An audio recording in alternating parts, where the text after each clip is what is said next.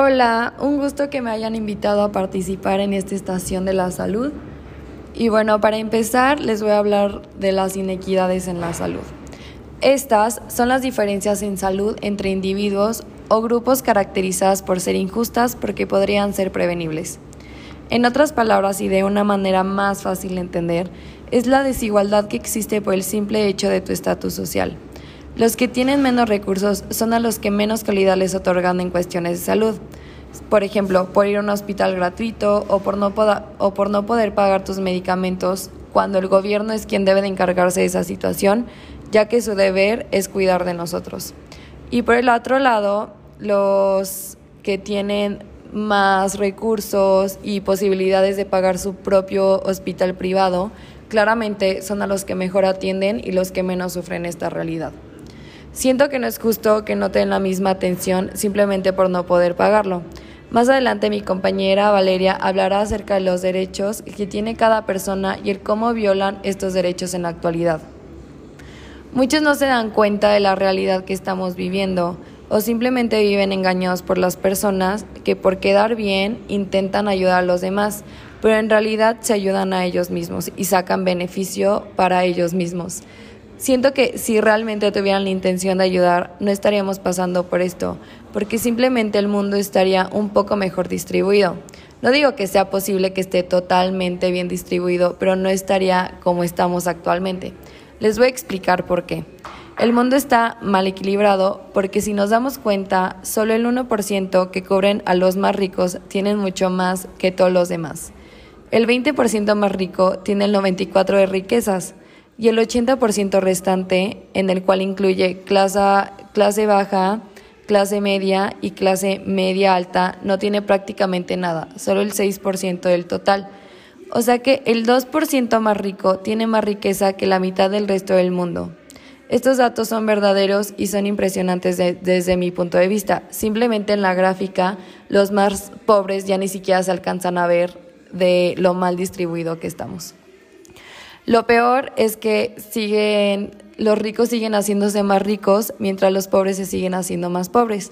La desigualdad continúa creciendo, ya que las grandes corporaciones fingen ayudar a las naciones más pobres como tratando de, invertir en ellos, dar trabajo, eh, pero en realidad se aprovechan de su situación y extraen demasiado dinero por la manipulación de los precios en el comercio. Y aún así, las naciones más pobres les tienen que pagar por préstamos y más cosas que en mi punto son súper injustas. Así es como nos damos cuenta que las grandes corporaciones no ayudan de manera real a los demás, sino que se aprovechan de ellos y sacan más de ahí por, por, su propio beneficio. Mientras unos acumulan más riquezas, otros se hacen más pobres. O sea, los ricos nunca van a dejar de hacer dinero para ellos o por ayudar a los demás simplemente van a buscar su propio beneficio y es por eso que el mundo está así de mal distribuido. Si pensaran un poco más en los demás, no estaríamos en esta situación. Primero que nada, quiero agradecer por este espacio que estamos compartiendo juntas, ya que estamos hablando de temas muy relevantes y de suma importancia que debe de tener nuestro 2020. A mí me tocó hablar sobre qué es el derecho a la salud. Según la Constitución de la OMS, afirma que el derecho a la salud es el goce del grado máximo de salud que se puede lograr. Es uno de los derechos fundamentales de todo ser humano. El derecho a la salud incluye el acceso oportuno y aceptable a servicios de atención de salud de calidad suficiente. No obstante, más de 100 millones de personas en todo el mundo son empujadas cada año a vivir por debajo del umbral de pobreza como consecuencia de los gastos sanitarios. Los grupos más vulnerables y marginados de las sociedades suelen tener que soportar una proporción excesiva de los problemas sanitarios.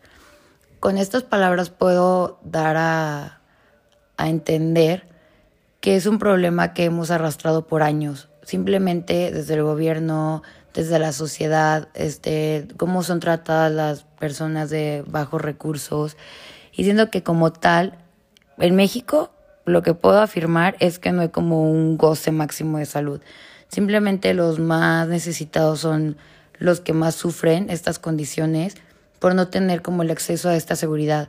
Entonces, o sea, en mi opinión sería de brindarles un acceso gratuito, pero gratuito que sea, o sea, atención de calidad y no que sea una atención de rápido y nos vemos. o sea, que se trate desde la punta hasta el final. Siento que nos hace muchísima falta trabajar como sociedad y ser un poquito empáticos con las personas que más lo necesitan. También un dato muy interesante que voy a tratar en este punto es que en el derecho a la salud también abarca libertades y derechos. En las libertades incluye el derecho a las personas de controlar su salud y su cuerpo. Un ejemplo sería de los derechos sexuales y reproductivos. Y los derechos serían de que incluyen el acceso a un sistema de protección que ofrezca a todas las personas las mismas oportunidades de disfrutar del grado máximo de salud que se pueda alcanzar. De aquí es cuando entra el gran debate que no se están cumpliendo los derechos como tal, porque hay muchísimas personas que están sufriendo y hay muchísimas personas que mueren por la misma negligencia. Entonces siento que debemos de, de trabajar como sociedad y pedir como un cambio. Simplemente no podemos pedir un cambio, más bien tenemos que empezar el cambio desde nosotros mismos para así ahora sí poder crear un cambio y exigir un cambio. Para concluir, quiero dar las gracias a mis compañeras por este gran espacio y por hacerme crear conciencia de lo que estamos creando como sociedad. Hola, buen día. Bueno, pues después de que ya nos platicaron sobre las inequidades en la salud y sobre lo que es y cuáles son los derechos a la salud, ahora yo les voy a platicar un poco sobre los determinantes sociales de la salud. Antes que nada, como ya lo hemos platicado, pues sabemos que la salud es un tema primordial de debate a nivel mundial. Y sobre los determinantes sociales de la salud, me gustaría mm, entrar en contexto mencionando que se ha evidenciado la fuerte necesidad de enfocarse más en las condiciones de vida de las personas para poder comprender cuál es el proceso de la salud y de la enfermedad y así poder brindar mejores respuestas y más adecuadas para mejorar las condiciones de salud de la población y al mismo tiempo reducir las inequidades de salud. Bueno, se ha demostrado ya que la raíz de la mayoría de las enfermedades está en los denominados determinantes sociales de la salud. Es por eso que hoy les quiero hablar de esto, pues ya que es un tema de suma importancia en el ámbito de la salud. Desde hace ya más de 100 años se consideran a las condiciones de vida como determinantes de las condiciones de la salud de la población. Esto quiere decir que la mejora de la salud requiere un enfoque a nivel poblacional, donde la investigación y la acción política vayan dirigidas principalmente a la población y a sus condiciones de vida. Desde los años 70 hasta el día de hoy, ya ha habido algunos países que han hecho importantes avances en el enfoque de los determinantes sociales de salud, que son clave para la salud de las poblaciones. Estos enfoques han sido dirigidos hacia la nutrición y educación de la mujer. Sin embargo, aún quedan muchas otras condiciones que resolver que son igual y hasta más importantes, tales como la pobreza, el trabajo digno, la educación, entre muchos otros más. Los determinantes sociales de la salud, de acuerdo con la Organización Mundial de la Salud, se entienden como las circunstancias en que las personas nacen, crecen, viven, trabajan y envejecen, incluido el sistema de salud. Estas circunstancias son el resultado de la distribución, del dinero, del poder y los recursos a nivel mundial, nacional y local que a su vez depende de las políticas adoptadas. Esto quiere decir que la mejora en la salud va de la mano del sistema político en el que vivimos. Por lo tanto, pues es importante eh, atacar la raíz del problema que viene desde la política. Los determinantes sociales de salud van dirigidos eh, específicamente a los factores que ayudan a las personas a mantenerse saludables, en lugar del servicio que se brinda a las personas cuando están mal. Esto quiere decir que se va a las causas de las causas. Es lo que mencionaba de la importancia de atacar el problema desde la raíz. Un claro ejemplo de esto es el caso de la obesidad, que se pretende prevenir y controlar cambiando solamente el estilo de comer y, hacer más ejercicio cuando la realidad es que por las condiciones económicas y laborales en las que vivimos, entre otros determinantes, no para todas las personas es posible contar con una rutina de ejercicio o no para todos es tan fácil tener acceso a una dieta apropiada. Y esto va a llevar a que a lo mejor va a haber un cambio en la salud, una mejora en la salud que va a ser temporal, porque pueden empezar una dieta y a lo mejor hacer ejercicio, pero les va a durar solo algún tiempo.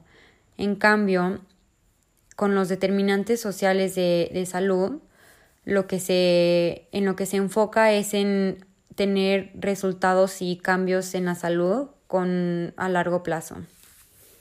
Bueno, por otro lado, recientes estudios arrojaron evidencias de que los más pobres sufren mayor número de enfermedades, tienen tasas de mortalidad más alta, viven menos años y tienen grandes dificultades para acceder a los servicios de salud, que esto es algo gravísimo, porque por otro lado, quienes están en mejores niveles sociales y económicos les va mejor, y esto pues también es un claro ejemplo de la inequidad y desigualdad en la que vivimos. Y esto, bueno, pues es a nivel mundial.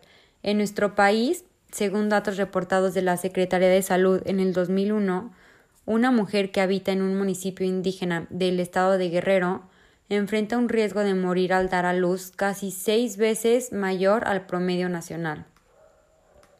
Y pues esto también va de la mano con las condiciones en las que viven las personas que son que forman parte de estos grupos indígenas. Y pues como conclusión es importante mencionar que sí, la atención médica puede prolongar la supervivencia y resuelve las circunstancias provocadas por enfermedades. Sin embargo, las condiciones sociales y económicas que determinan si una persona se enferma o no son mucho más importantes.